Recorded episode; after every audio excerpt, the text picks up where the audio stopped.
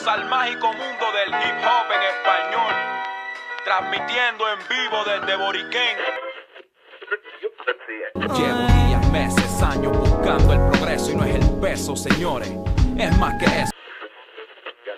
La crema del Caribe, el roble y el Guayacán. Así se vive en el ojo del huracán. La gatita se me fue. Se va y se va y se va y se va. La gatita se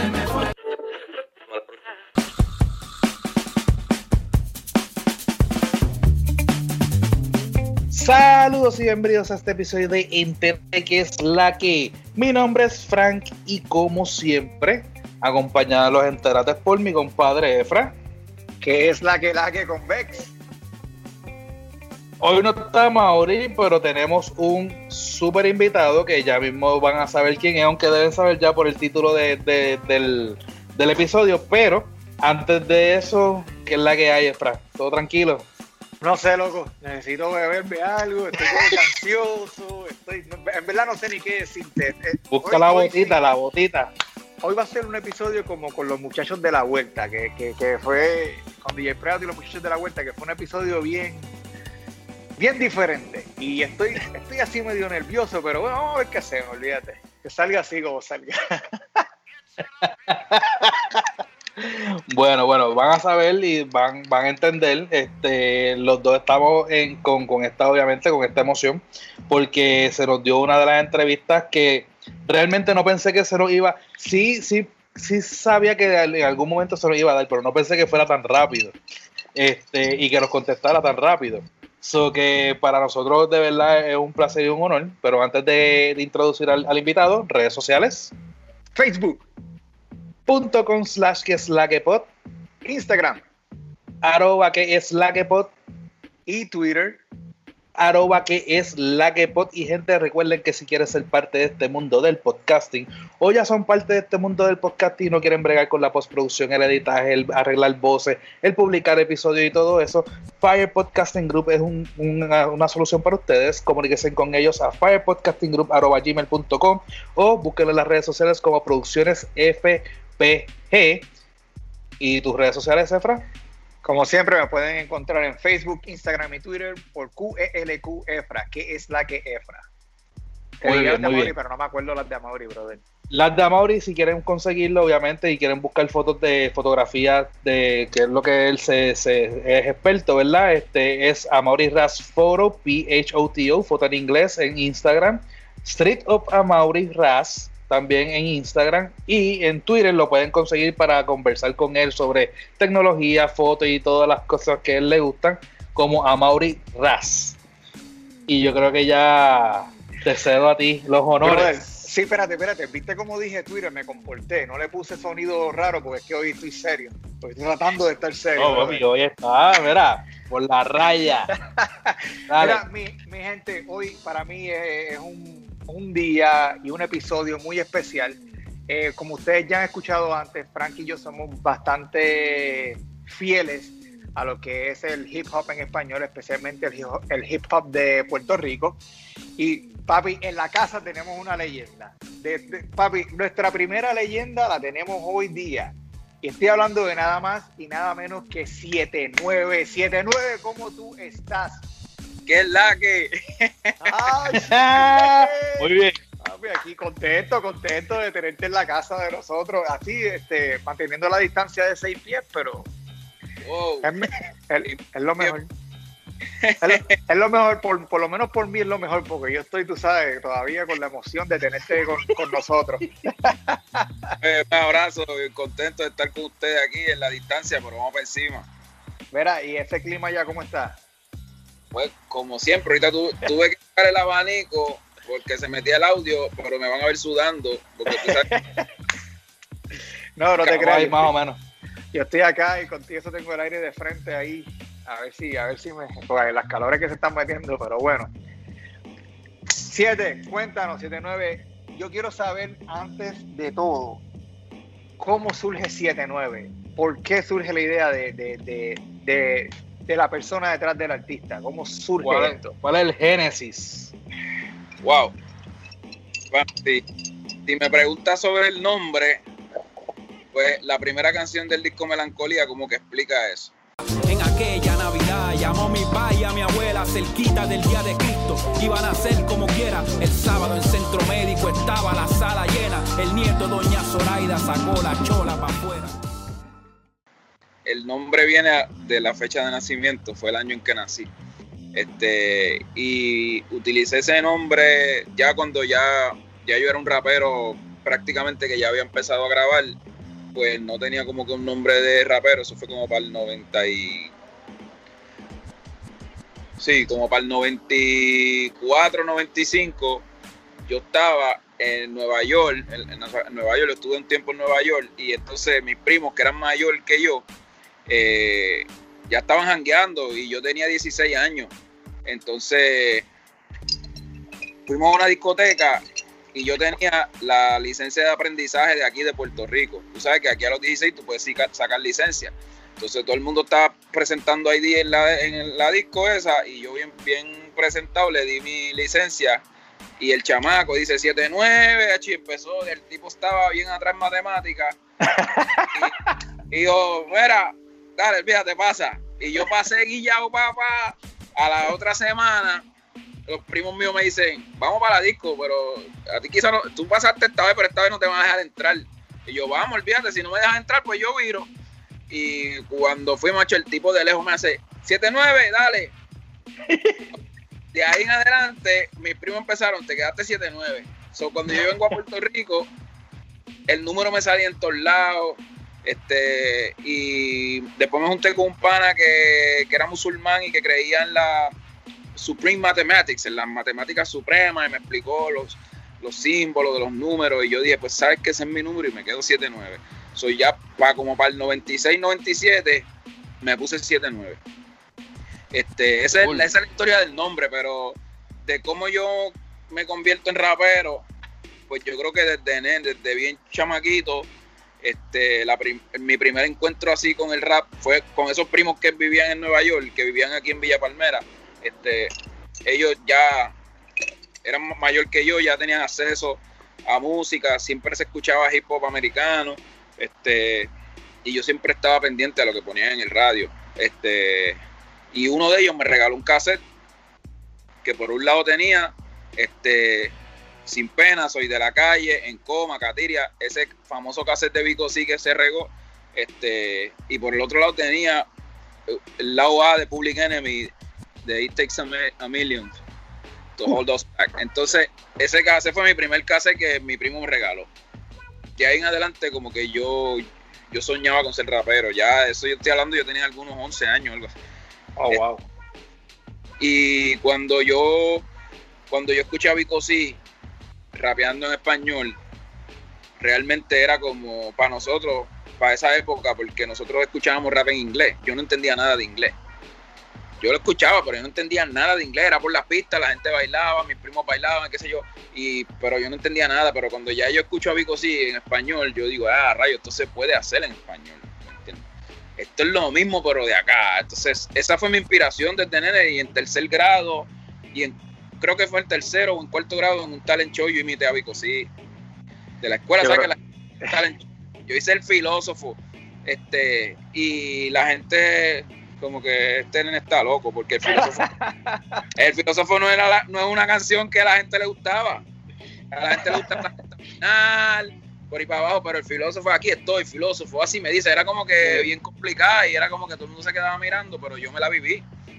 Y, ya siempre se lo digo a cuando tengo la oportunidad de, de, hablar con Vico, siempre se lo digo porque este entonces mi mamá también contribuyó porque mi mamá trabajaba en, ese momento trabajaba en centro médico y me acuerdo que ella me buscó a la escuela y me tenía de sorpresa que a Vico sí, cuando tuve el accidente, que estaba en silla de ruedas, lo estaban atendiendo en, una sala donde ella trabajaba. Oh, mi mamá me fue a buscar y le dijo a Vico, mira, mi hijo, se, se cree Vico sí. Y yo te lo voy a traer aquí para que tú lo conozcas. Y él se va a poner bien contento. Y Vico sí, ah, pues le dijo que sí, dale. Yo no sabía nada, entonces mi mamá me buscó y me llevó para lo yo, mami, ¿dónde vamos? Dale, tranquilo, pam, pam.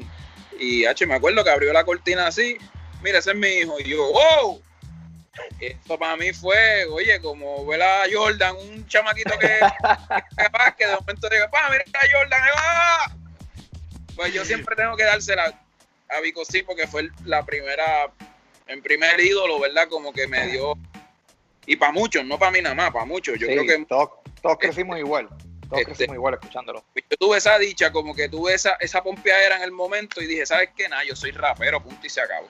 Entonces yo me pasaba como que improvisando y cantando y todo eso, pero ya 7-9, eh, ya siendo más teenager, este, había un montón de cosas que yo quería que yo quería hablar y, no fue como que hasta el 96 yo hice una canción que esa mi hermana yo creo que la tiene un cassette que se llamaba Estrés Mental, un viaje, este, y era, era este chamaquito desahogándose, estrés mental, entonces esa fue mi primera, entonces un pana mío me escuchó y me llevaron a un estudio de verdad. Oh, papá, papá, entonces el, el pana que trabajaba allí le metió un verso en esa canción. Después si nos hicimos bien pana, después el pana lo firma DJ Eric por la industria. Entonces, ya, ya ahí es como que yo dije, wow, esto es serio. Y empecé a conocer un par de gente. Yo vivía en Carolina en ese tiempo, iba a viernes de, a viernes de rap. ¿Sabes? Yo estaba, en verdad, mi mundo, mi, mi niñez y mi adolescencia estaba rodeada de rap a vuelta redonda.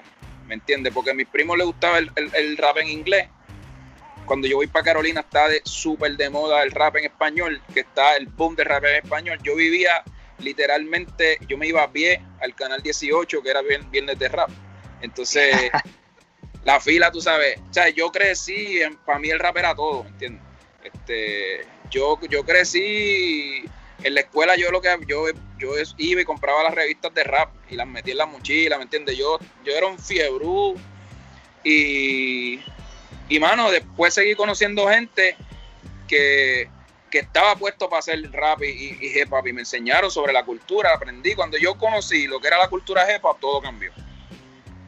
Ahí es que yo empiezo a utilizar ya mi, fiebre de rap a algo serio. Ok, ya, ok, esto es para yo poder decir algo serio. Esto tiene ya una connotación seria, no es como que para vacilar, no es para tripear, no es para hablar disparate. Entonces, de ahí empieza 7-9 ya.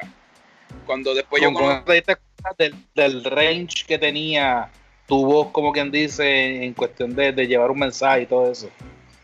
Pues sí, porque yo había hecho un par de canciones, pero era igual que todo el mundo.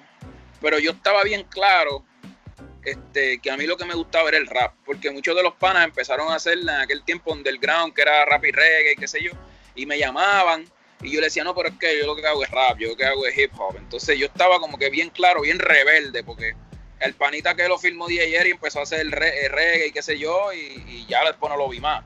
Entonces, eh, después me acuerdo que una vez llamó Rubén DJ a mi casa porque en la escuela que yo estaba, un chamaquito le dijo a Rubén DJ, que era quizás familiar de él, le dijo que había un nene en la escuela porque yo me pasaba rapeando en la escuela que era bien duro rapeando y Rubén DJ llamó a mi casa y yo nunca hablé con él.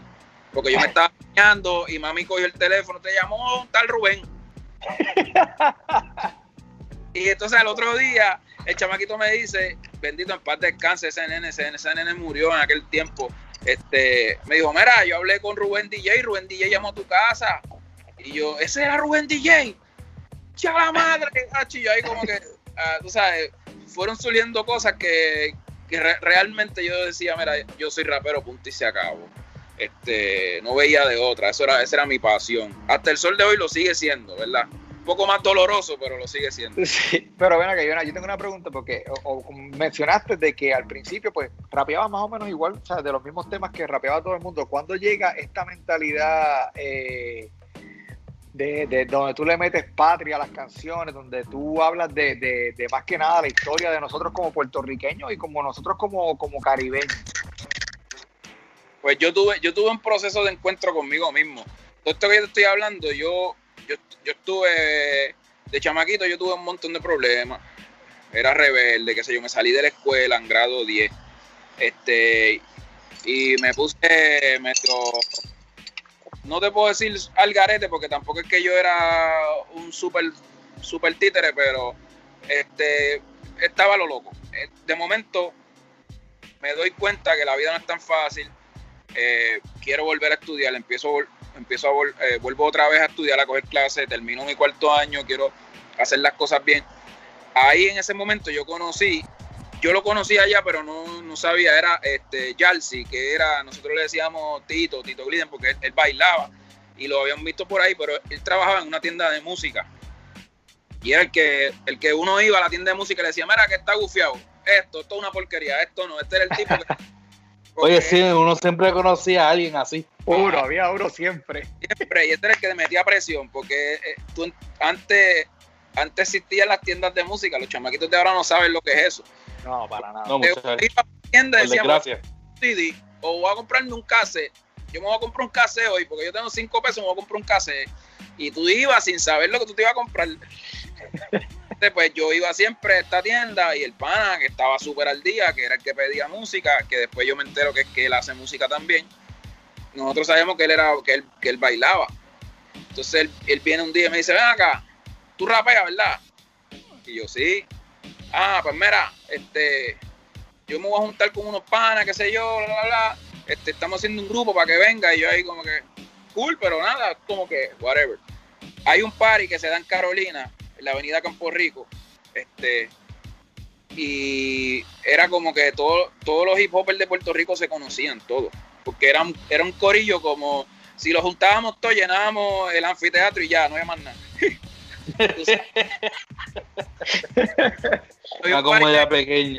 Cuando había un party de hip hop, porque el, oye, las discotecas Dinoy, New York, Bellini, todas esas discotecas ponían hip hop, pero ponían reggae, ponían de todo tipo de música. Ahí tú ibas a vacilar.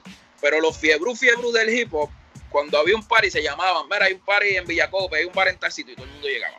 Entonces se dio un party de esto en Carolina y se formó un cipher adentro del sitio. El sitio era bien pequeño, se formó un cipher, pam, pam, pam, pam. Este, y a mí me jala un pana, me dice, mira, vente, fue. Entonces yo le meto en el cipher, pam, pam, pam, pam. Un par de gente estaba Tech, Tech One, Tech One y Mo, había un montón de raperos y esa gente Tech One y J venían de un corillo de Levitown, que eran nuevos en esta área. Ahí me dijeron, mira, hay unos chamacos de Levitown ahí, que esto, así lo otro, vamos para allá. Pues ahí en ese party nos, nos conocimos mucho de lo, que, de lo que fue Vanguardia Subterránea. Entonces Tito, que es Jalsi, me jala aparte y me dice, ah, mira, de los panas que te hablé, que te dije, están aquí, me los presentó, era Nueva Santiago, que es concepto, Luis Díaz, este, y Luis, este, Luis y yo hicimos conexión bien rápido porque Luis había estudiado en la coda, yo estudié en la coda, este, él es mayor que yo, pero eh, rápido hicimos una conexión. Me dijo, ah, tú estás viviendo aquí en country, pam, pam, y nos hicimos bien pana. Y me dijo, mira, pam, vamos a hacer un grupo que se llama Conciencia Poética. Y yo, pues dale. Yo no tenía ningún tipo de conocimiento, y ninguna ideología. Yo era un chamaco que yo no tenía ninguna ideología. Cuando yo conozco a esta gente, esta gente empiezan a hablar con unos términos que yo en verdad no entendía. y yo tuve un reencuentro conmigo porque yo jangué con ellos unos días, pero al final después yo decía como que diablo, esta gente son mayores, están hablando cosas que como que yo no entiendo, pero no. Y yo estoy un día en casa de mi abuela y están dando un documental de la masacre de Ponce. Y mi abuela me dice, yo le digo a mi abuela, abuela, eso, eso fue aquí en Puerto Rico. Y a mí dice, nene, ¿dónde tú vives? Eso pasó en tu país. ¿Tú no sabes la historia de tu país? Y eso para mí fue... Uh, chocante. Eso para mí este, realmente cambió mi vida porque ella me dijo eso y yo recuerdo mis primos en la República Dominicana, por más humildes que sean y más chamaquitos que eran, menores que yo, tenían una educación cabrona y los chamaquitos te podían hablar de, de la historia de su país. Y yo no sabía ni dónde yo estaba parado. Este, y eso a mí me, tocó de la forma positiva porque ahí yo empecé a buscar primero la historia de mi país, la historia de mis viejos, y yo me enfermé con eso al nivel de que estos tatuajes que yo tengo de Don Pedro, de Betance, de Otto, son porque yo los conocí después de viejo. La escuela a mí no me enseñó nada de eso. Eso lo tuve que buscar yo. Y me di cuenta que la gente que estaba a mi alrededor, los chamacos de mi edad, en mi barrio, qué sé yo, tampoco sabían nada de eso. Este, entonces yo, eso para mí, este, fue como el despunte.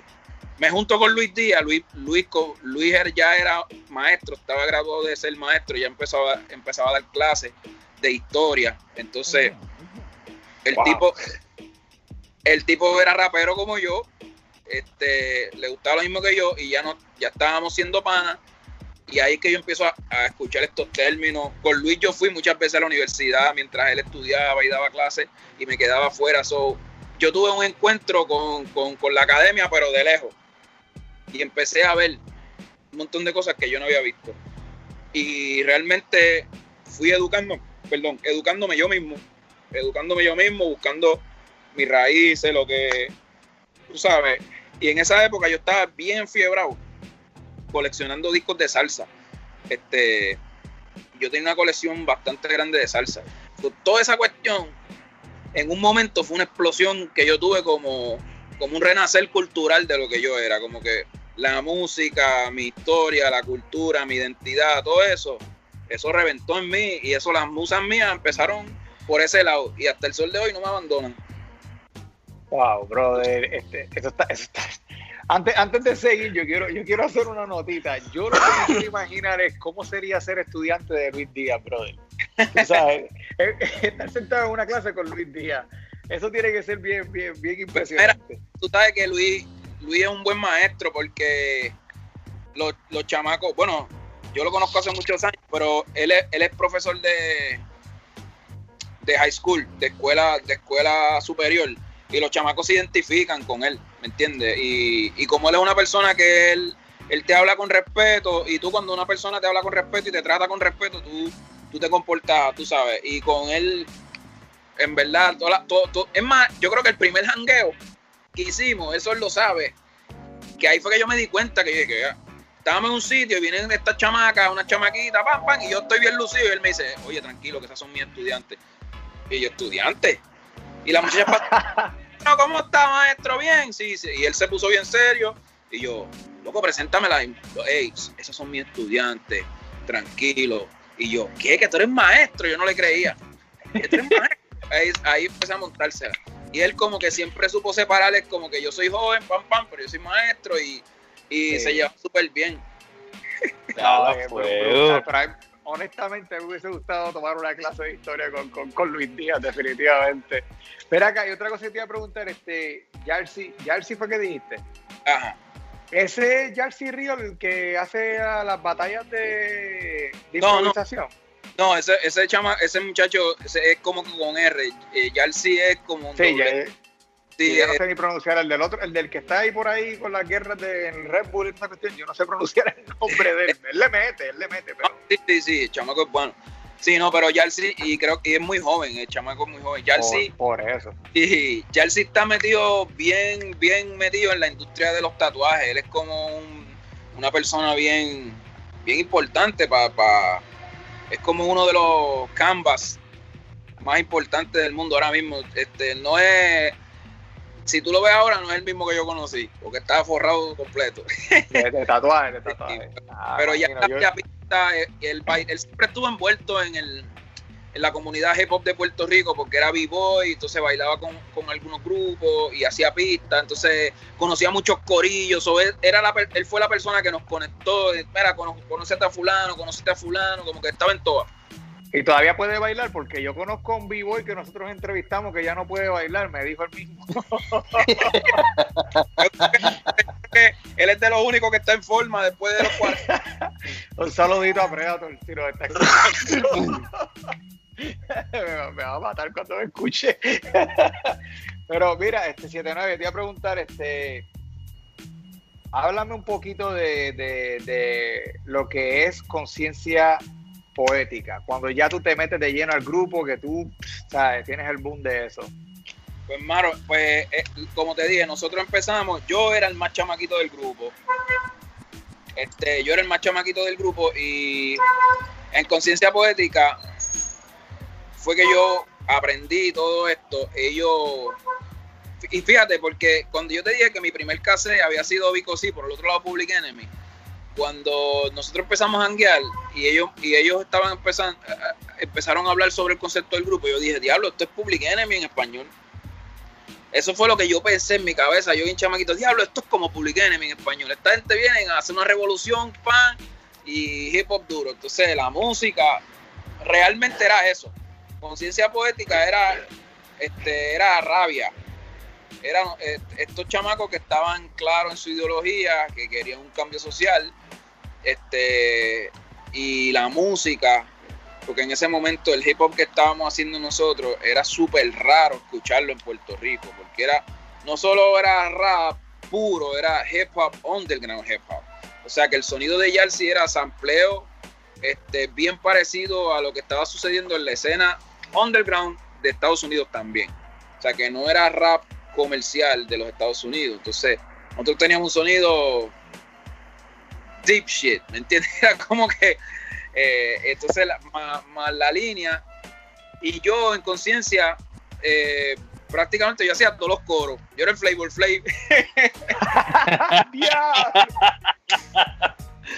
Ya te imaginas, ese 79 con un reloj así de grande, como que no era. Yo hacía casi todos los coros. Al principio, cuando empezamos a hacer canciones, decía, déjalo cabrones, pero yo lo que voy a hacer es coro, porque usted está hablando de unos temas muy complicados ahí. Entonces, nada. Eh, esa fue la primera, porque Conciencia Poética tuvo dos fases. Tuvo la primera fase, que éramos cuatro, que era concepto, que es Nueva Santiago, Luis Díaz, Yarsi y yo. Y concepto me ayudó mucho porque este, ese, él se convirtió, bueno, ellos, ellos se convirtieron en mis hermanos, como mis hermanos mayores, ¿me entiendes? Porque yo era el menor y ya ellos estaban en la universidad, ellos se habían graduado de la universidad, entonces ellos se convirtieron como en mis hermanos mayores, yo veía muchas cosas, entonces eh, al, al OMI, al, al concepto salir del grupo, pues nos quedamos nosotros tres. Luis Díaz y yo éramos los en sí, porque ya él sí rapeaba al principio, pero él no quería rapear él rapeaba porque, porque le gustaba el rap y qué sé yo, pero él no era el tipo, él no era el tipo que le gustaba la tarima y, estar al frente. O sea, era un tipo como que él le gustaba más estar detrás, hacer la música, y pues me quedé yo con Luis Díaz. Entonces, pues ahí, esa es la segunda etapa de Conciencia Poética donde grabamos un disco. Que en verdad el disco nunca salió, se regó por la calle por ahí, pero nunca salió. Este, y ya cuando nos ponemos para hacer el disco, pues ya ahí 7-9 es como que, ok, yo tengo que escribir, porque este cabrón me, lo que está hablando me, me jodí. no puedo hacer el escrito nada más. Entonces ahí fue que yo me solté y ahí fue que, realmente yo como que tuve mi identidad como rapero. Que yo voy a hablar de esto, pam, pam, pam. Y, fue mi formación. Ven acá, y este, además de, además de, de rapear y todo eso, también tocas instrumentos. Pues yo soy un percusionista frustrado. yo soy un percusionista frustrado porque como te conté que yo coleccionaba salsa, yo me pasaba entre los rumberos y siempre creía que rumbeaba. Pasé vergüenzas en mi vida por, pero no, te imaginas por creerme conguero y meterme en medio de una rumba y coger cocotazo y que me dieran, mira nene, por favor. Este, eh, pero soy un percusionista frustrado, nunca estudié música, me hubiese encantado estudiar música, pero hubo un par de gente que me ayudó y me enseñó, me dijo, mira, pero no lo, no lo seguí, no lo seguí. Este, pero no, ¿sabes? Gracias a Dios que mi hijo mayor pues me salió percusionista y me curó con él. Sí, eso te iba a preguntar porque vimos también este en, desde el patio session que está el nene tuyo metiéndole a la conga, ¿verdad? Exacto. tu, hijo sí siguió eso de la percusión. Mi hijo actualmente está en el Conservatorio de Música de Puerto Rico, en el departamento de percusión. percusión. Percusionista. No, yo, yo, tú me dices que tú eres un percusionista frustrado, pero no más frustrado que yo. Mi papá es percusionista también y él ha tratado, ya, ya él no sabe qué instrumento traerme para ver si yo aprendo. Pero es que no, ¿sabes? No, no me gusta, porque es que en verdad me gusta, especialmente los, los, bongoses, pero, ojo, no, no me ese genio yo no lo tengo, ¿tú me entiendes? hay que dedicarle también, hay que dedicarle este, y, y, hay, bueno, tú, tú por lo menos tienes a tu papá, que, él te va a enseñar cómo es. Pero yo tuve, yo tenía los rumberos guillados que no te querían enseñar, que pensaban que yo tocaba. Ah, tú ah. tocas. Me veían tocar, lo hacían. Pero Dios, mangué contigo no significa que yo toque, me tiene que enseñar. Entonces, eh, ah, eso es algo malo que tienen los congueros y los rumberos, que son demasiado frontú, que tú le, no le gusta enseñar. Porque, porque saben que si te enseñan bien, tú le vas a pasar el rolo también. sí, le va a pasar, le va a pasar por el lado. Pero entonces, ¿cómo te das con el grupo de Afro Rican Jazz? Ah, pues Afro Rican ya, ya eso, eso ya después que nosotros estamos haciendo un par de shows por ahí, y estamos este, yendo a las actividades que hay, pues yo, obviamente a mí siempre me ha gustado el jazz, pues yo empiezo a ir a estos sitios. Yo conozco a William Cepeda, entonces William, William me dice, ah, yo quiero, yo quiero que tú hagas algo de eso que tú haces con mi banda. Y me citó un día, cuando yo voy, yo, wow, pero qué diablo yo voy a hacer aquí, porque este, el Afro Rican Jazz era algo impresionante, era, era una música, en verdad decía jazz, pero era, era una música que William había escrito que realmente si, si, tú, si, si tú no tenías ese oído, tú decías, ¿qué rayo es esto? Porque era jazz mezclado con bomba, mezclado con otro tipo de música. Entonces, él quería que yo rapeara. Y, y, me, y entonces la primera vez me puso, un, me puso papeles. Y yo, mira, yo sé leer música. Pues tiene que aprender, me decía, pues tiene que aprender. y yo no sabía ni cuándo me tocaba, pero lo que hice fue que me, iba cerca del baterista y lo miraba. Y yo cuando venía el tum tum pa, pues ahí iba yo. Este, sí. Y entonces, esa, es la, ventaja del, del rap y el hip hop, que, puedes, mezclarse con diferentes ritmos y, sale, nace en, el momento. Y, y, ese, y, ese fue mi primera experiencia con William y después de ahí hicimos un montón de cosas porque William me llamaba siempre y yo era ya prácticamente parte del grupo y de ahí pues conocí otros músicos y mano este fue, fue una época bien bien bien bien bonita a mí a mí eso eso a mí me encantaba de ahí de ahí fue que yo tomé como que la música en serio cuando yo me trepé en el en el Henneken Jazz Fest con William Cepeda toda la banda estaba asustada porque, porque William iba a llevar un rapero al Henneken Jazz Fest. Todos los músicos estaban asustados mirándome extraño y yo estaba triplemente asustado. Y el, y el organizador del Henneken Jazz Fest le dijo a William Cepeda que tú traes tu rap para acá. Pero tú estás loco, ¿cómo tú vas a poner un rapero aquí en el Henneken Jazz Fest? Porque obviamente ellos tienen otra. Y él decía, usted tranquilo, a que tú lo escuches. Este, es otra cosa, es otra cosa. Y, la primera vez que yo hice eso en Henneken Jazz Fest, yo salí, pero te digo, yo estaba embarrado, embarrado, embarrado, porque no hay alguien más, ¿sabes? No hay un público tan exigente como el público del jazz.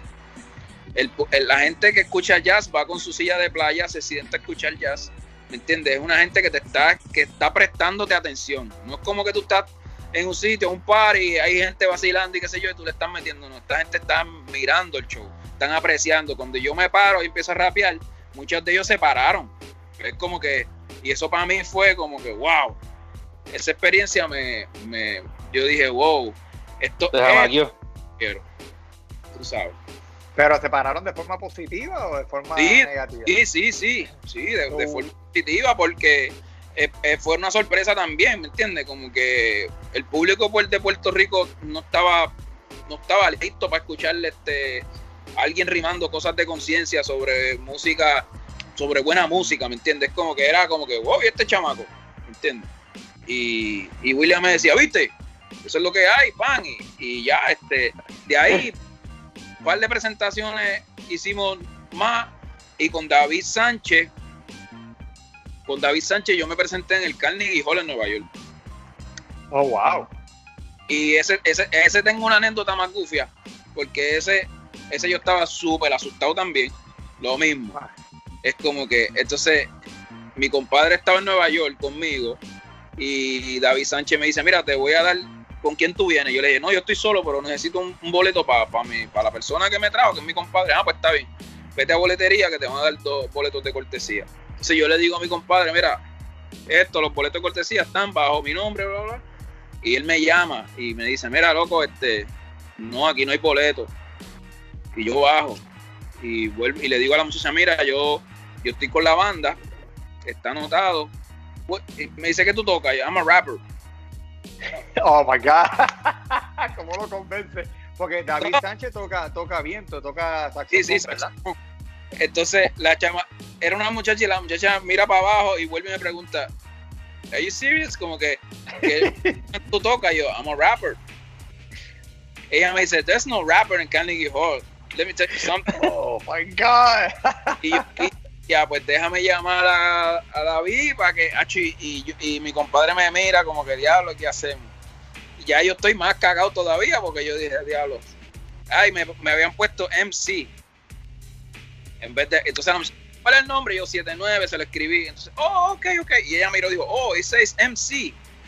Y yo le dije, I'm an MC, I'm a rapper. Y ella como, oh, MC as a rapper. Y yo, yeah, MC as a rapper. ella pensaba que era que yo iba a presentar el show. Sí, que tú eras el maestro de ceremonia per se. Ah, ella cogió taquilla y con la toma, como que diablo, este, ah, Suerte, suerte ahí. Suerte. Una anécdota que a mí nunca se me va a olvidar. Entonces, y el pana mío me dice, diablo loco, parece que tú eres el único rapero que se ha presentado aquí. Yo le dije, bueno, yo no sé, pero por lo menos yo de Puerto Rico soy el primero. Este, y, y, fue súper, súper lindo esa, esa vez en el Carnegie. También la gente se paró porque, porque no esperan que este chamaco esté hablando cosas serias. Es como que, pan, ok, wow. Y, de ahí para adelante, pues la conexión ha sido bien, bien gufia con los jazzistas. A mí, de, hecho, tú sabes que a mí me gusta mucho el jazz y, ese tipo de música así. Yo no conozco de, músicos en particular, sino que si oigo el jazz me siento y empiezo a escuchar. Una de las cosas que me gusta de, tu música es que tú mezclas mucho el, hip hop con el jazz todo el tiempo, eh, igual que cultura profética, que le mete mucho jazz a lo de ellos. Cuando esa música, esas mezclas así se, se dan, eh, es una nota bien diferente, sabes, es algo que, que, a mí por lo menos me atrae y me, y me coge mis noticias y mira, mi esposa sabe, a veces la tengo loca con esa música por para abajo, me dice, mira, pero ponme algo para moverme aunque sea un ratito y yo... no, ahorita, ahorita. Y by the way, yo te estaba escuchando en un, en un live que estabas haciendo en, en Instagram y la gente te estaba preguntando recomendaciones de, de, discos de salsa y recomendaciones de discos de jazz. Que de hecho yo capié una de las recomendaciones porque dijiste que para la salsa que escucháramos el disco de, de Lari. Omi. Sí, Omi. Yo lo escuché. Te digo, sería mi esposa loca. Me dijo, mira, pero por lo menos ponme a Rubén Blado. Y dije, no, a escuchar esto porque esto es una historia. Y le estaba contando desde el principio la historia del chavaquito y toda la cuestión. Pero es una, una pieza increíble brutal, la música brutal, brutal. Que después de ella, ella dijo, es que, es que, oye, esa gente toca bueno, me dijo ella. Y yo, no lo dije. Dale, y yo dije, eso, eso, lo encontré yo solo, ¿sabes? Oh. no, mentira, ni le dije dónde, lo, dónde fue que lo saqué, pero después nos quedamos pegados escuchando el disco de Camino, de hecho, íbamos de camino a la playa. Este, pero sí, brother, eso, eso para mí, este, tenemos que hacerlo, by the way, antes que se acabe el episodio, tiene que tirar las recomendaciones, por lo menos de un disquito de jazz y un disquito de salsa. Ya el de Larry no lo puedes tirar porque ya ese lo. Eso no me gusta. Así que vaya, ve pensando ya para ver cuál es el que nos vas a tirar, que ya el de jazz yo lo voy a apuntar aquí para tirarlo. Asignación. Sí, sí, sí, sí, porque a mí me gusta todo esto.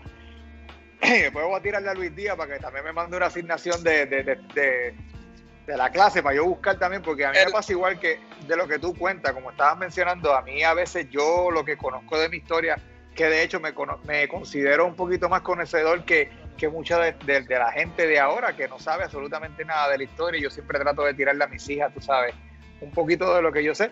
Pero si alguien tira algo, yo rápido estoy buscando, tú sabes, no, espérate, a ver qué, lo que dice aquí, a ver quién es este, quién es este. Y tú pusiste este también eh, a un afrocaribeño, eh, puertorriqueño él, y se me olvidó el nombre, y tú me puedes creer que lo primero que yo hice fue buscarlo. Arturo Chong. Sí, exacto. Lo, lo, metí rápido y entonces yo tengo una buena amiga que, que afroamericana, full. Y yo le digo, mira, para que tú veas que aquí en Puerto Rico también hay negros, le mando. Y esa mujer se ha pegado a leer todo eso y me pegó a decir, diantre, que esto está bien brutal. O sea, que tú no sabes el impacto con ese post. Tú sabes, seguimos por ahí para abajo sí, es, eh. importante porque yo tampoco me lo, ¿sabes? Yo, yo aprendí igual, porque yo escuchaba y, por ejemplo a Luis, yo le decía, Luis, pero que yo voy a leer. Y él me decía, mira, léete a fulano, a Franz Fanon. Y yo ahí como, ok, vamos a leer. Y cuando yo, es algo, son joyas que tú, que, oye, hay que hacerlo porque si no, no si nosotros no lo hacemos, las generaciones futuras pues van a creerse todos los embustes que nos están metiendo por todos lados. Y, que, y que hoy día son muchos los embustes, by the way.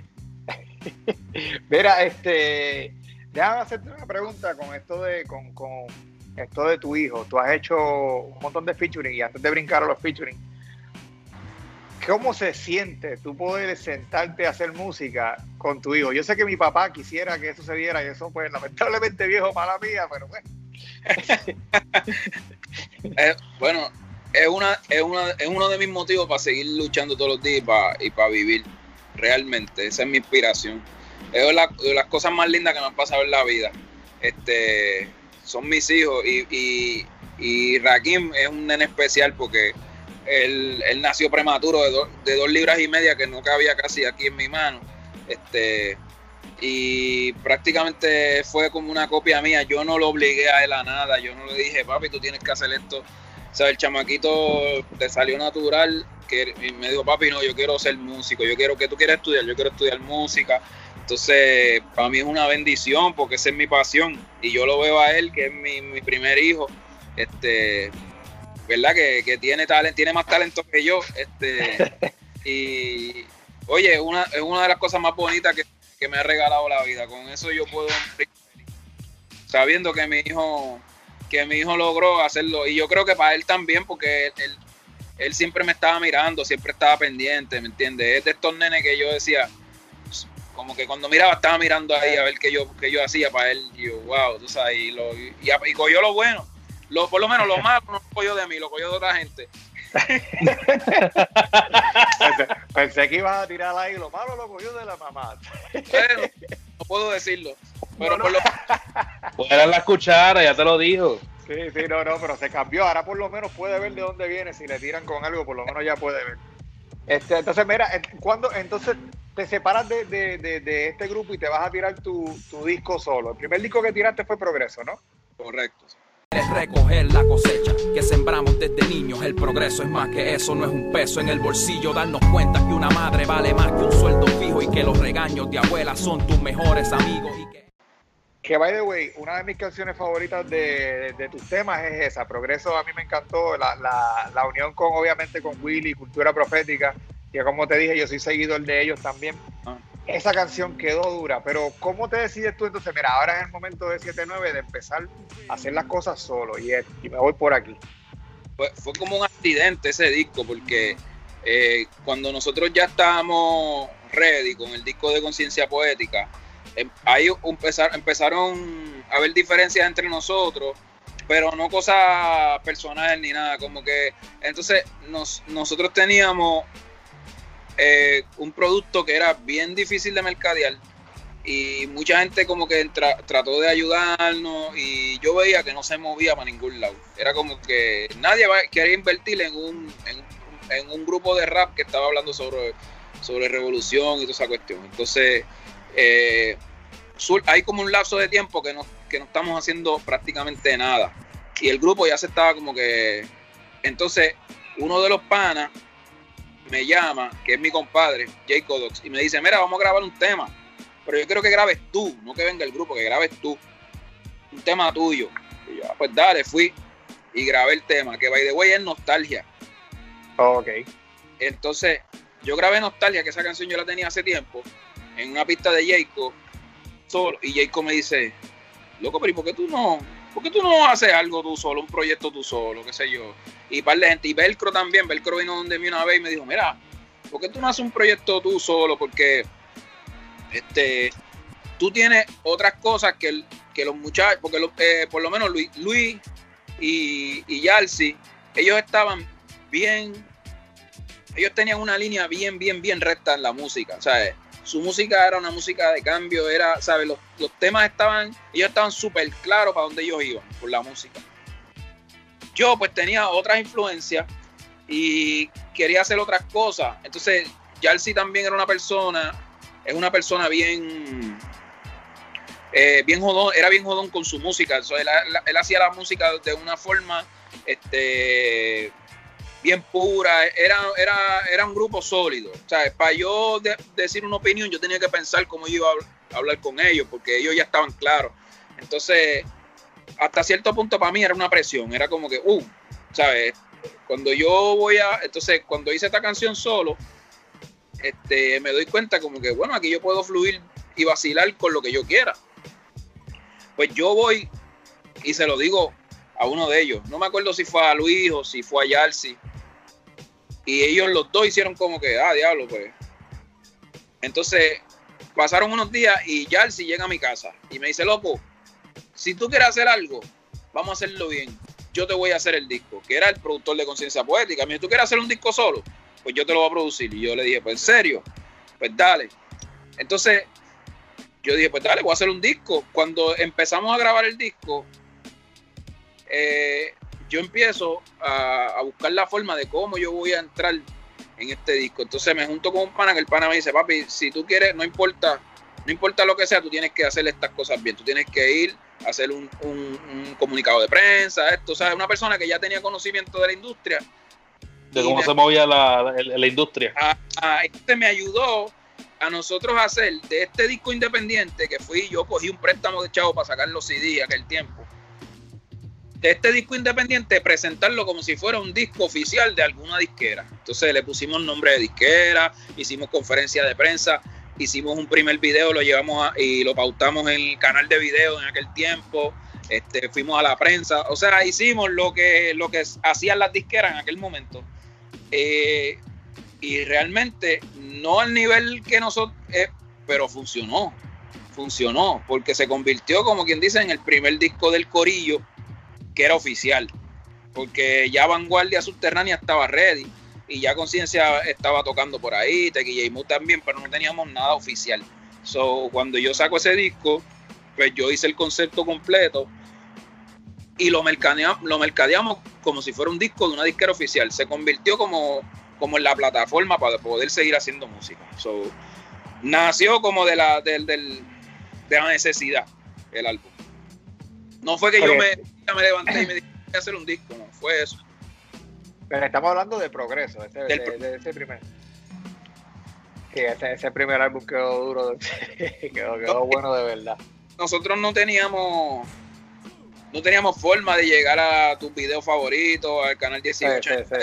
Y yo busqué la forma, yo dije, ah, ¿quién hay que llamar? Fulano, pam, pam, y me moví eh. de pana y lo logramos. Estuvo como un mes o dos meses corriendo porque el disco me lo, me lo empezó a, a distribuir casas de los tapes. Y entre. Y yo me ya no existe hace tiempo, ¿verdad? No, que quebró Casa de los Tapes dos meses después que yo hice el deal con ellos. y los panas me llaman y me dicen, mira, tu CD El Progreso está en 1.99 en especial. Y yo, bendita sea. ya no, hay nada peor que escuchar que te diga que te diga que eso, mírate. ahí fue independiente, full.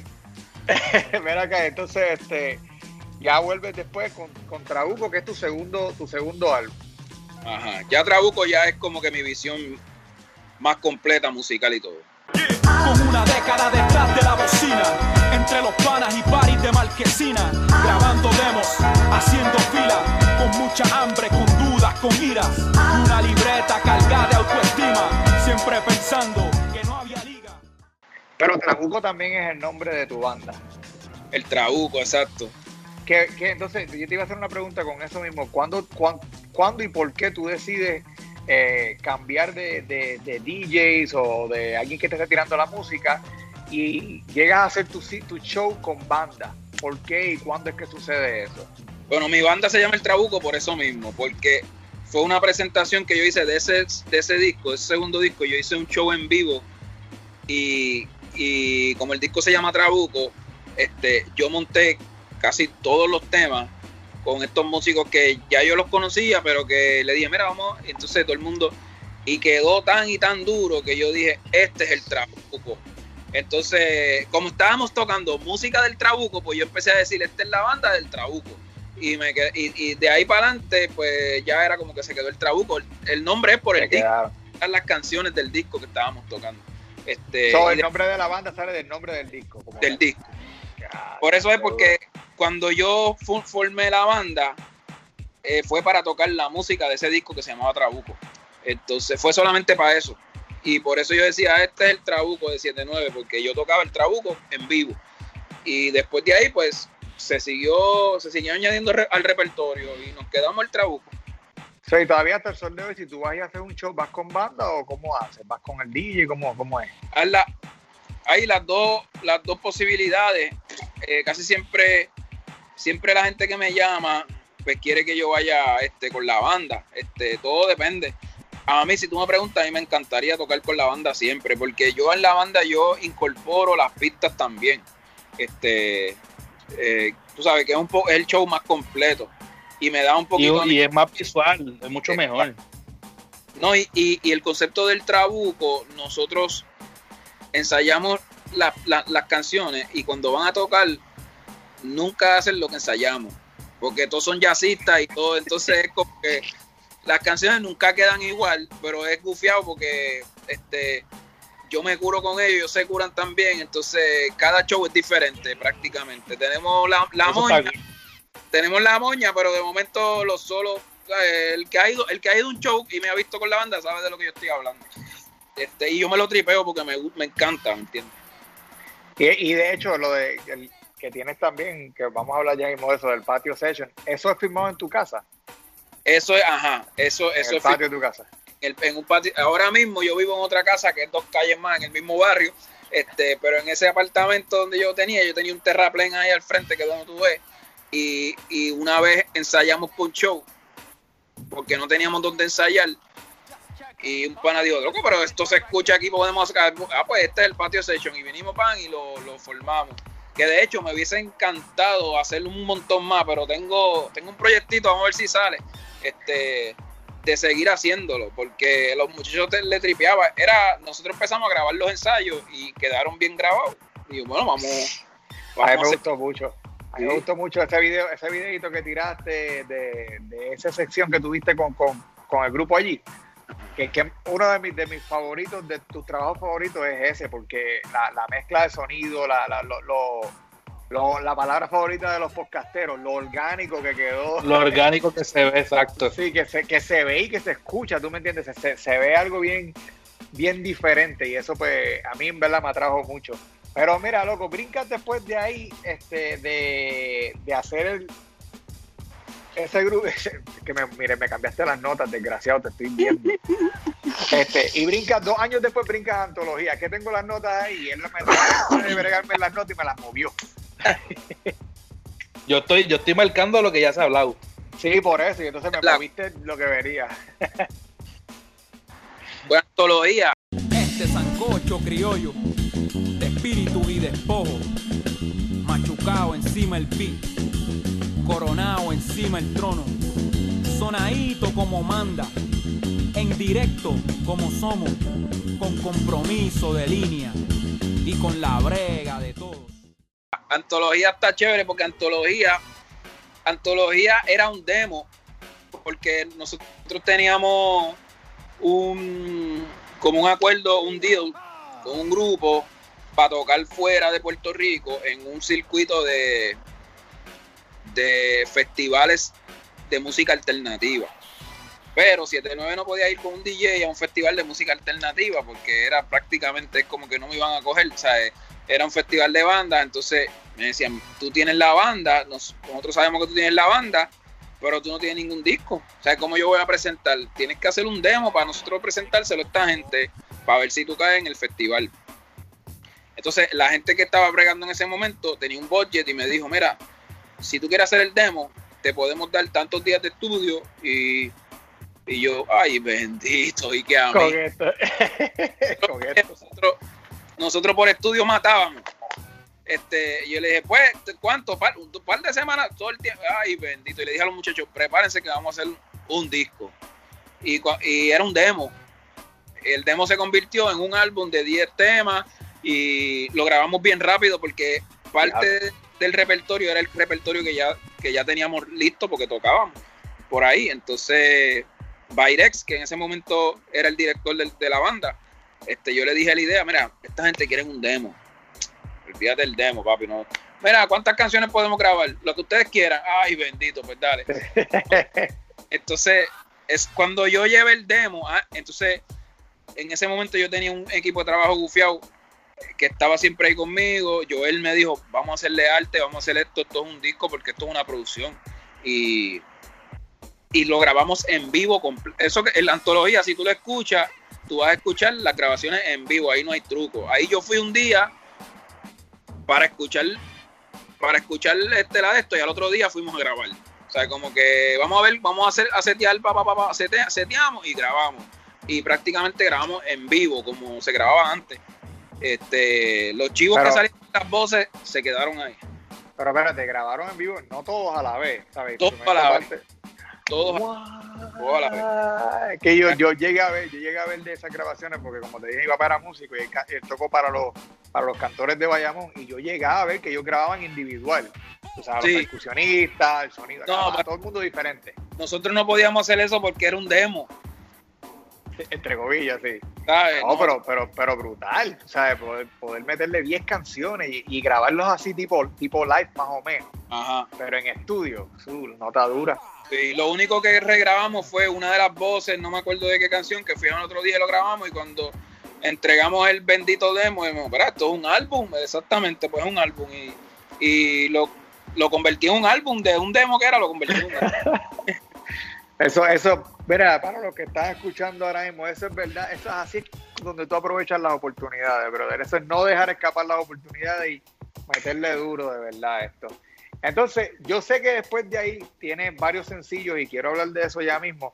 Pero entonces, vamos, vamos, y no me quiero meter muy de lleno a hablar de melancolía, pero entonces después de, antología, brincas a melancolía, que es tu última producción, que es lo que está sonando ahora mismo en la calle, que de hecho tuvimos la oportunidad de escucharlo. Yo tuve la oportunidad de quemarlo ya varias veces, porque lo he escuchado, le he dado palo, le he dado palo.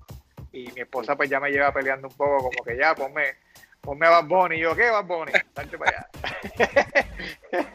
pero este, pero Melancolía tu último, tu último disco. Quiero hacer un paréntesis aquí y hablar más de tu sencillo porque a Melancolía le tengo casi una sección entera. Y como te dije, te tengo una preguntita bien importante en una de esas canciones, no se me puede olvidar. Eh, te empiezas a tirar tu sencillo y una de las cosas que, que a mí me, me impactó bastante eh, fue como que también tú fluiste en ese sencillo del Banco Popular, de lo de un, vera- un verano en Nueva York. para refrescar el ambiente. Aquí conviven los discípulos de Fuente, Nieto Tefania, los Ismael del presente, la esencia del Guaguancó, la capital de la gente. El callejón y la acera siguen caliente, la pompa abierta y nos tiramos de frente. Este, a mí Y grabar con porque- Ismael Miranda. o sea, Sí, con Ismael, primero que con Ismael Miranda, yo me imagino que tú estabas como nosotros, estabas fangirling, me imagino. Yo digo yo, no sé, a lo mejor estaba. Este, pero a mí lo que me impacta es que muchas veces cuando se dan estos crossovers donde tú metes al rapero dentro de una banda de merengue o la mente de una banda de salsa que tiran un cortecito, pues se oye, sí se oye nítido, se oye cool, te lo gozas y todo, pero no se oye tan, como que no, no entra todo tan bien. Y cuando yo estoy escuchando un verano en Nueva York, que llega la parte de rap tuya, que de hecho, creo que como de, tus dos o tres versos, eh, Ismael te da el- el- como él te, Ismael te da la entrada a que tú entres a rapear. Y eso a mí yo dije, hija, mano, esto no es por nada, pero esto está cabrón, esto, esto entró, pero, y sabes, fluyó todo tan perfecto que yo dije, esta canción, la gente, la gente no sabe la joya que tienen en esta canción. La gente está todavía como que media perdida y deberían darle un poquito más de, de like a esa canción, porque es que en verdad que quedó dura. Cuéntame esa experiencia con Ismael Miranda, porque imagino que, como te dije, fangirling full. Sí, pues a mí me llamó, me llamó Ahmed, que es uno de los productores del tema, este, y me dijo, mira, chico, quiero que vengas al estudio, que escuches algo, porque yo creo que tú caes aquí. Entonces, él me dijo, yo hice un arreglo, estamos haciendo un arreglo de un verano en Nueva York, pero no me dijo que era Ismael Miranda. Entonces, este, obviamente yo pienso en verano en Nueva York, pienso en el Gran Combo. Este, pues, cuando él me lo dijo, a mí como que no me tripió mucho la idea. Porque yo pensé exactamente lo que tú dices. Y lo que tú dices es que como el rap es una base tan sólida que el que no entiende el rap y no conoce el rap, pues va a ser algo que va a sonar, este, por no, va a sonar Fisher Price. Va a sonar como si yo Forzado, forzado. forzado, ¿me entiendes? Es como si yo me pusiera a cantar reggaetón aquí ahora mismo. A mí no, yo no soy un cantante reggaetón y voy a sonar que estoy forzado o, o- o bachata o algo así, ¿me entiendes? no? Entonces, pues yo cuando me dicen salsa y rap, a mí me encanta la salsa y puede ser que me gusta hasta más que el rap.